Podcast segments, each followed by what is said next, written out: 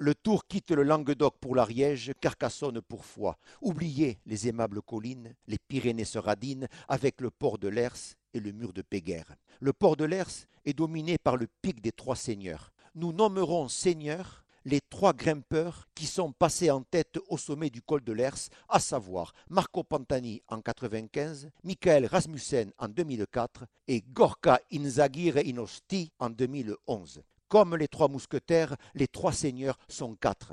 Sergio Paulinho, ayant rejoint la bande au sommet du port de Lers le dimanche 15 juillet 2012. Le mur de Péguerre, dont les premières pentes se dressent à la sortie de Massat, est plus sévère que le port de Lers. Péguerre n'est pas un port, mais un mur. Et Péguerre en gascon signifie folie.